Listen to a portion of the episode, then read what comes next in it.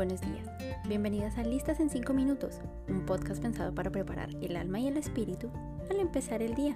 En el episodio de hoy, razones para no ser como niños.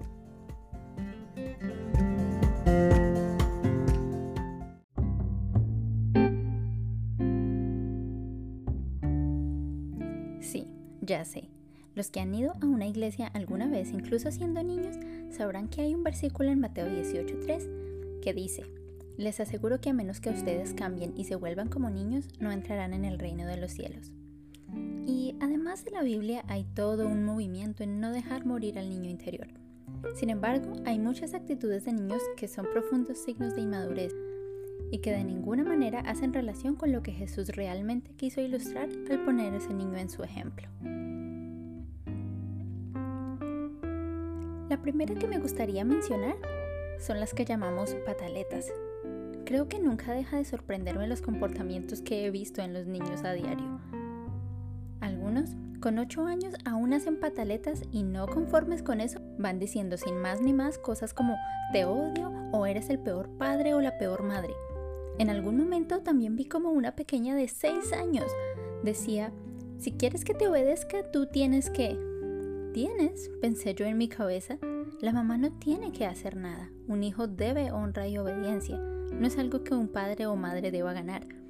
También solía ver a mi chica de tres años hacer pataleta por todo, especialmente cuando no había descansado bien, porque el sándwich no estaba partido exactamente por la mitad, porque en lugar de servirle en plato rojo le había servido en plato verde, o porque puse salami en lugar de jamón en su almuerzo.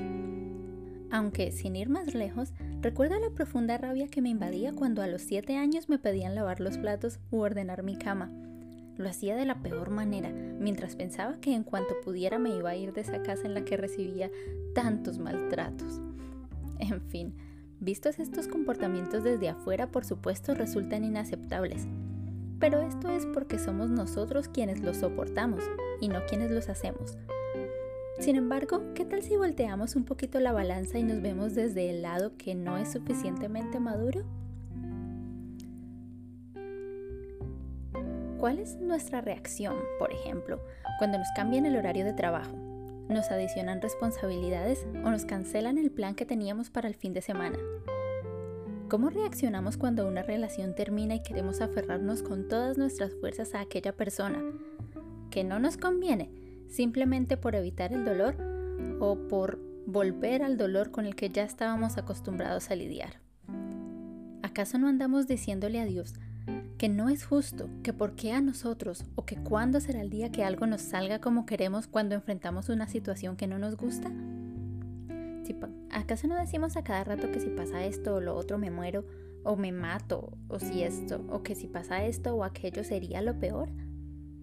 Sí, y es que aunque en principio esta clase de reacciones son buenas, ya que demuestran que tenemos una relación de tal confianza con Dios en la que hasta pelear está permitido, de la misma manera que los niños también debemos llegar a un punto en el que empecemos a crecer y establecer una madurez en la que las pequeñas cosas ya no son un lío. Ya no es un lío si Dios me dice algo que no. Puedo entender que en su soberanía planea algo mejor y en lugar de gritar o amenazarle de que me voy a largar porque en esta casa nadie me entiende, Simplemente lloramos, en silencio, pero confiando en que nuestro amoroso Padre ha preparado algo mejor y recordamos con amor todas las veces que hemos recibido esa recompensa por ser pacientes. Recibimos ese abrazo que repara la herida, pero esta vez con la genuina intención de que ese abrazo pueda curar. Hoy me gustaría que te preguntaras, ¿en qué lado estás? ¿Acaso sigues en el lado de la inmadurez? Te invito a que hoy decidas crecer.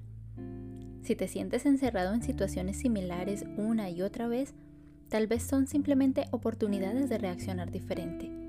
Tal vez tu padre está esperando que crezcas y que a partir de ahora dejes el drama y muy seguramente él, con gusto, recibirá ese cambio de actitud como una especie de graduación, una señal de que hay destellos de madurez en el carácter de su hijo, al cual observará con gusto para esta vez delegarle una responsabilidad más grande.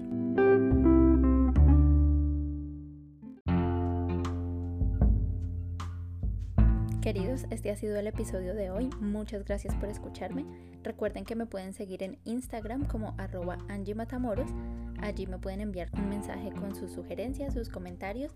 Adicionalmente recuerden que si usan Apple Podcast, allí también pueden dejar una review y estaré muy feliz de leerlos. Muchas bendiciones, nos vemos en un próximo episodio. Muchas gracias.